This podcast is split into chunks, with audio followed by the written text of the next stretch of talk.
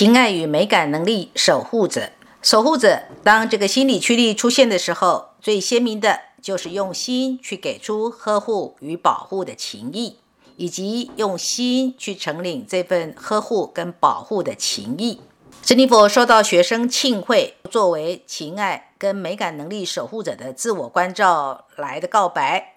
着实感受到他用心的承领来自别人给他的呵护与保护的情谊哦。就让珍妮佛为你朗读他怎么说吧。收到珍妮佛老师的告白邀约，竟然最先想到的是对珍妮佛老师的告白，哈哈！作为情爱跟美感能力的守护者，在表达跟接受能力上是情绪导向的。回忆起还没有跟珍妮佛老师学习之前，仅仅只是在网络上听珍妮佛老师的一些授课，以及跟个案之间的公益对谈。虽然听这些内容是我兴趣所致。但是勾起我内心的真正喜爱，却是在感受当中，对老师言语当中透露出来的对学生或者是个案作为生命个体的一种体恤跟关照。陈立波老师说他自己是很严厉的，有时候会把学生或个案给吓着。但是在整个的跟学过程当中，我能体会到的是他在认真敬业的用他的专业知识跟生命智慧。对学生或者是个案所处的生命情境，真诚地给出谆谆告诫跟善意指导。我能感觉到这份关怀的背后，不仅仅是他对工作这份知识的一种责任，更是对因缘际会当中每一个生命个体的尊重跟责任。要说情爱跟美感能力守护者的这种感觉，就像潺潺的溪水流过，浸润了心田，滋养了心灵。溪水是欢快的、活力的，它不像大海的惊涛拍岸，也不像深潭的静水流深，却是一路欢畅、自由流淌。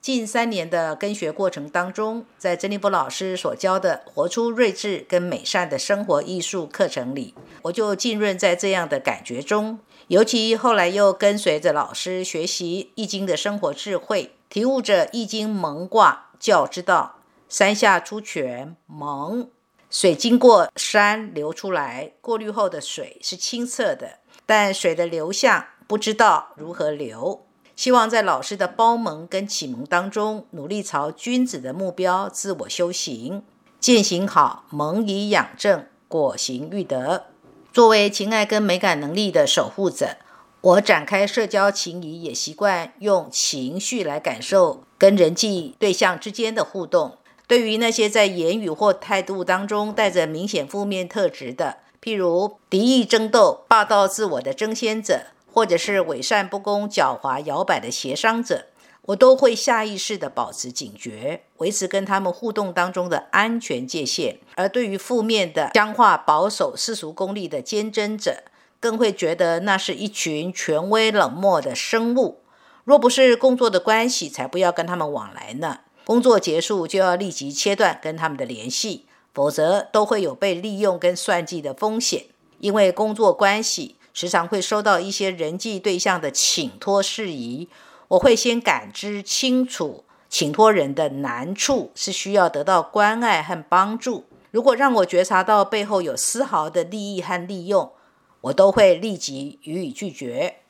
日常生活当中的情爱与美感能力守护者。对于家饰品有一种特殊的偏好，不爱逛街的我却对居家饰品店情有独钟，喜欢走走百安居、宜家、无印良品，或者是茶具、瓷器、漆器这样的店铺。即便是在手机上浏览下相关器物，也是一种享受。畅想老年生活，如果能有一栋坐落在潺潺溪水边的一间小屋。屋里的摆设都是经由自己精挑细选的喜爱器物装饰过的，每天悠游的泡茶读书，颐享天年，想来也是人间美事一桩啊！哈哈。珍妮佛朗读完了，有没有感受到守护者的心理驱力，在情爱跟美感的能力展现上是如此的鲜明呢？情爱与美感能力守护者的人，在感情上是容易受到伤害。如果问珍妮佛为什么？因为守护者心理驱力上要的是类家人的情感，当情爱与美感的心理驱力上要的是类家人的情感的时候，当然又会强化出在爱的施与受的关系上，在爱的需要跟给出上，特别重视安全感跟归属感。这个现象是不论男女都是一样的。然而，女性在属性上本为阴性，受伤的程度一定比男性来得高。然而，如果情爱与美感能力守护者有受到祝福的，作为女性在感情里受益的程度，一定也比男性明显哦。如果听课的你情爱与美感的心理驱力是守护者，你要了解。是你自己在感情上容易受伤，所以千万不要去惹情爱上浪迹天涯型的探索者、风流型的交流者、疏离型的睿智者、自我中心的争先者。尤其睿智者是更不易被圈住的。举例，一个情爱跟美感守护者的女人，如果遇到一个自由意志跟情爱与美感的人格配置都是睿智者的男人，感情上必然要吃亏的。在爱情的互动上，或在婚姻的互动上，一定是吃亏的一方，因为对方根本不是他能圈住的男人，而不能为这个女人所圈住的原因，不在于这个女人颜值美不美，给出爱的能力好不好，而在于对方需要的爱是介于友情跟爱情之间的奇特空间。但情爱与美感守护着的女人要的爱情是，咱们就应该守着爱的小窝才能取暖啊。再举例，男人如果是自由意志新创者，就会很看重自己的女人是不是可以靓丽的带出门呢？情爱与美感守护者的女人，对自由意志新创者的男人来说，可能会觉得这个女人不够靓丽，所以呢，如果已经是妻子了，那就容易是不怎么愿意带老婆出门去参加一些共同出现的社交活动。情爱与美感守护者的人在感情上是这样的，抓得紧。如果问珍妮佛在抓些什么呢？在抓安全感啊，就是会要求伴侣提供自己大量的安全感。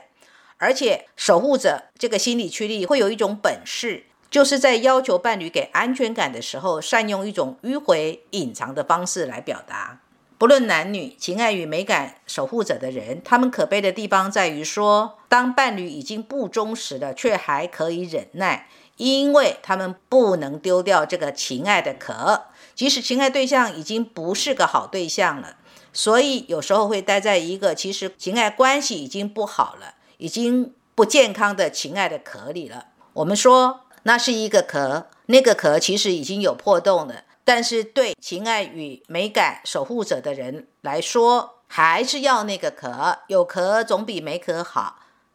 就是不喜欢当情爱的无壳瓜牛。再来，他们在情爱上不是肉欲导向的，温馨守护的满足感大过于真正的上床，因为上床的本质是肉体的侵入。情爱与美感守护者需要的是温情、温暖的像家人般的感情，所以。要成为情爱与美感守护者的亲密对象，可以观察：当对方愿意让你去他家，他才有认定你哦。也就是说，当他认定你，他才会愿意带你去他家，不管去他家做什么，即使只是喝杯茶而已。为什么？因为家对情爱与美感守护者来说是感情上最安全的堡垒。对方如果来了家里，意味着对方已经登堂入室了，关系的亲近感就不一样了。情爱上的接纳程度就不一样了。这并不是说邀对方来家里是为了上床才方便，而是说心理的意义上就不一样了。那个来过家里的对象定位上就是类家人了。男女的交往上，譬如先前的约会可能是在外面吃饭、看电影、逛街、公园散步，但是情爱与美感守护者的人会希望能够把恋爱对象带回家见见家人，在家里进行约会。情爱与美感守护者的男人会喜欢胸部大一点、丰满一点的女性，但又不是那种泼霸型的女性。女人的胸部吸引他们的焦点是在亲密关系当中，特别能够带来如同母性般的温情。为什么说人是复杂的性格需求呢？为什么谈恋爱或婚姻里的情爱需求有些时候没有办法在同一个对象上得到满足呢？举例，情爱与美感守护者的男人。如果他相处的对象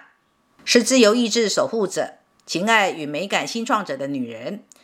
是的，他是喜欢这个女人，会觉得这个女人蛮靓丽的，但是有些时候又会有一点不安全感。情爱上会觉得自己的女人有些招摇，或者是太会花钱了，虚荣了一些，他就是会有这个现象，懂吗？但是如果相处的女人的自由意志跟情爱美感都是守护者的人格配置，